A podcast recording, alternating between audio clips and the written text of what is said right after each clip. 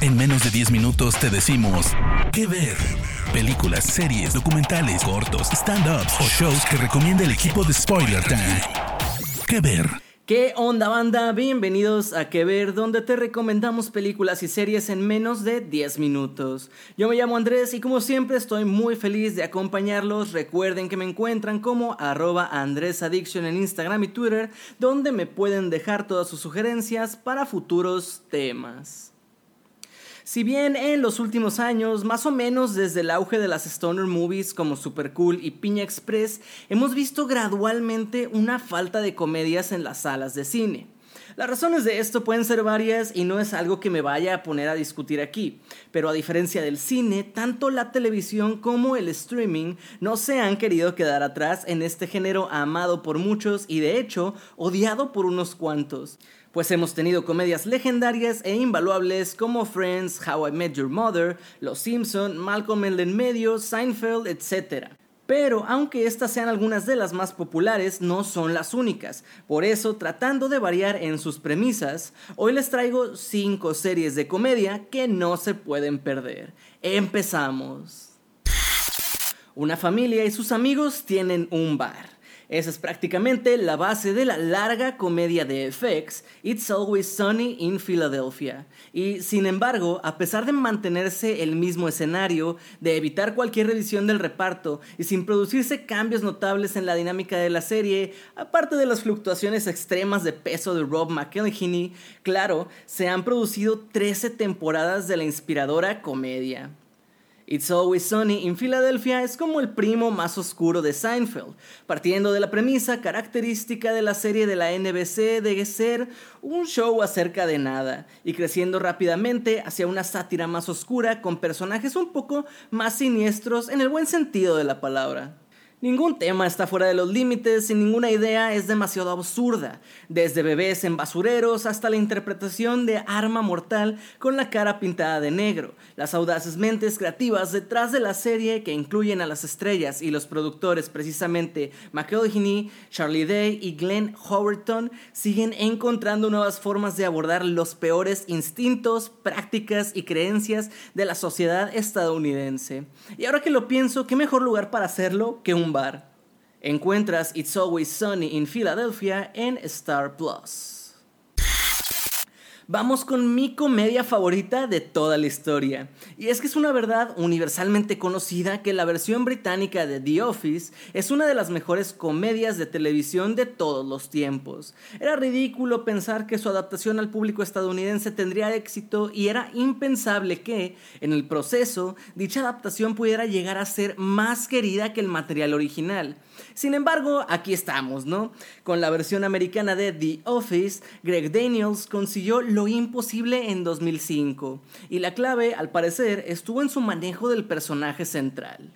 Mientras que el jefe británico David Brent, interpretado por el talentoso Ricky Gervais, era un británico desordenado que vivía para el drama, el jefe estadounidense Michael Scott, probablemente el mejor papel de la carrera de Steve Carell, es un tipo simplón y amable, que su corazón de oro hacía que su comportamiento inapropiado fuera más fácil de tragar. La clave de muchas comedias americanas sobre el lugar de trabajo es conseguir que el público se crea la idea de que tus compañeros pueden ser tu familia. Puede que se peleen, se agredan, se insulten y se hagan bromas, pero al final se cuidan el uno al otro. Así es como The Office sirve tanto para identificarse, pues si has trabajado en una oficina sabrás que siempre hay un lamebotas, un micromanager, el güey extraño, la parejita que se gusta, etc. Pero en realidad es raro que esas personalidades tan dispares se mezclen en algo parecido a una familia. Ese es el elemento que hace que la versión americana de The Office sea tan memorable. Es tu sueño, pero también tu pesadilla laboral. A mí personalmente la serie me ha hecho muy feliz y me ha ayudado en momentos oscuros de mi vida y es la serie que más veces he visto junto a Breaking Bad, pues cada uno de sus personajes tiene alma y personalidad y todos son muy memorables y si bien la serie tiene un gran fandom, no todo el mundo la ha visto, por lo que hay que esparcir la palabra de nuestro señor Michael Scott. The Office Americana está tanto en Prime Video como en HBO Max. El protagonista de Nathan for You, Nathan Fielder, es probablemente lo más parecido a un Box Bunny de la vida real que existe. Y si bien en ninguno de los episodios de esta serie aparece este extraño experto en comedia mirando a la cámara y preguntando ¿Qué hay de nuevo viejo? El show sí se las arregla para encontrar un corazón palpitante, incluso en los más absurdos esquemas de pequeños negocios que sorprenderían hasta a los tiburones de Shark Tank. En esta especie de reality show, el tipo se dedica a elaborar atrevidas y arriesgadas estrategias de marketing y publicidad para pequeños negocios. Y con arriesgadas me refiero a, por ejemplo, incluir el sabor caca en una heladería. Todo esto mientras parece suplicar por la amistad de todos los emprendedores a los que intenta ayudar. Aunque los falsos clips virales y los Starbucks clones de distintas ciudades acapararon gran parte de los titulares de este programa, su final fue el mejor ejemplo de que estas descabelladas historias de éxito eran en realidad un elaborado caballo de Troya para conseguir que la gente se preocupara por desconocidos. Como personaje, la búsqueda de Nathan de algún tipo de conexión humana significativa puede haber parecido una broma al principio, pero en un truco increíble, esa búsqueda terminó importando más que cualquiera de los esquemas tan bizarros que salían de su mente. Nathan For You es excelente, yo la acabo de descubrir y terminé maratoneándola en Apple TV Plus. Basada en los puntos de vista cómicos de Aziz Ansari, Master of None sigue la vida personal y profesional de Deb, un actor de 30 años en Nueva York que tiene problemas para decidir entre las cosas mundanas de la vida y obviamente por extensión en sus mayores desafíos. Ambiciosa, divertida y con muy buena fotografía, explora varios temas cotidianos y es a la vez de amplio alcance e intensamente personal.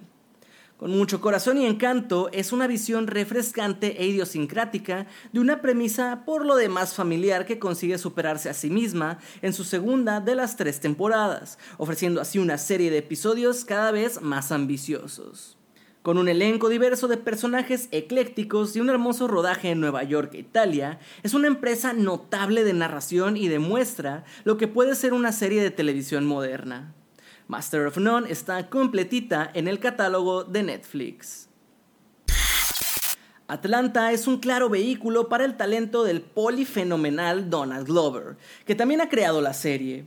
Con una profundidad refrescante en dos temporadas, Glover utiliza su peculiar marca de humor para hacer declaraciones tópicas e incisivas, al tiempo que socava las suposiciones, especialmente en su aún más excéntrica segunda temporada.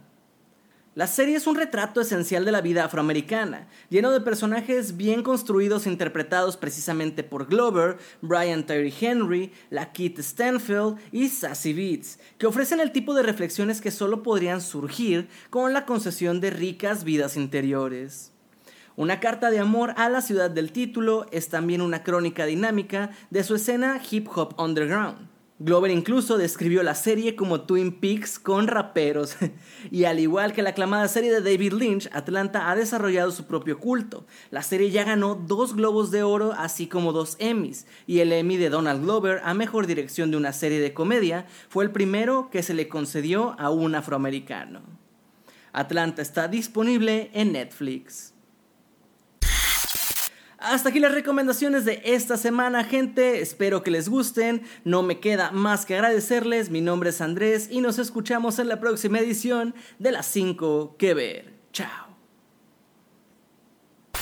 De parte del equipo de Spoiler Times, esperamos que te haya gustado esta recomendación. Nos escuchamos a la próxima. Que ver.